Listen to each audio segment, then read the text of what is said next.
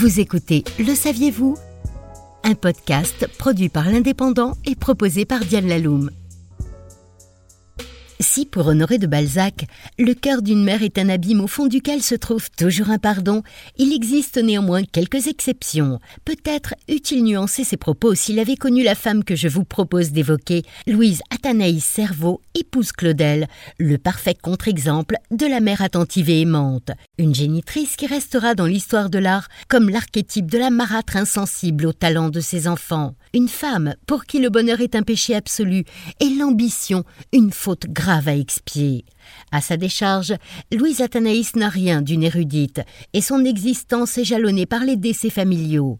Orpheline dès l'âge de trois ans, son père médecin l'expédie dans un pensionnat des plus austères. Son frère Paul, nom qu'elle donnera par la suite à son fils, le célèbre Paul Claudel, décède noyé dans d'obscures circonstances, et son père, parangon d'égoïsme absolu, rend son dernier souffle dans une terrible agonie aussi lente que douloureuse.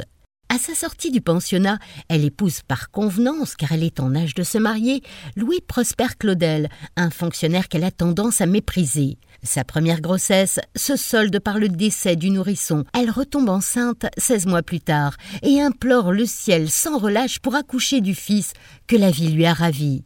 Mais ce n'est pas un garçon, c'est une fille qui naît. Elle la prénomme Camille et n'aura depuis cesse de détester cet enfant, une haine en partie responsable des désordres mentaux dont souffrira toute sa vie la petite non désirée.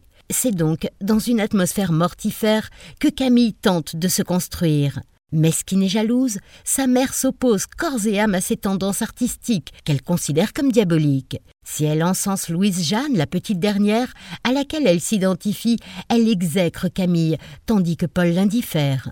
La famille se trouve être divisée en deux camps. D'un côté, le père qui encourage la fibre artistique de Paul et de Camille, la mère et Louise de l'autre. L'ambiance est à la querelle et aux cris incessants. Souffre-douleur, Camille le restera jusqu'à la fin de ses jours. Elle sera condamnée, en vertu des grands principes de sa mère, à une réclusion des plus abominables dans un asile d'aliénés. Camille a beau écrire à sa mère des missives déchirantes où elle se plaint, non sans raison d'ailleurs, de son isolement, du manque de liberté, du froid, de la faim et de ses conditions de détention qui se dégradent de jour en jour, seul le silence glacé lui répond. En 1927, l'artiste, alors détenu depuis 12 ans dans les conditions de privauté extrême que sa mère n'est pas sans ignorer, reçoit enfin une lettre de cette dernière, la seule, l'unique. Il y est écrit toi qui faisais la sucrée et qui vivais avec Rodin en femme entretenue, je n'ose pas écrire les mots qui me viennent à l'esprit. Louise Athanaïs a alors 87 ans, et la haine qu'elle nourrit envers Camille est visiblement toujours aussi intacte.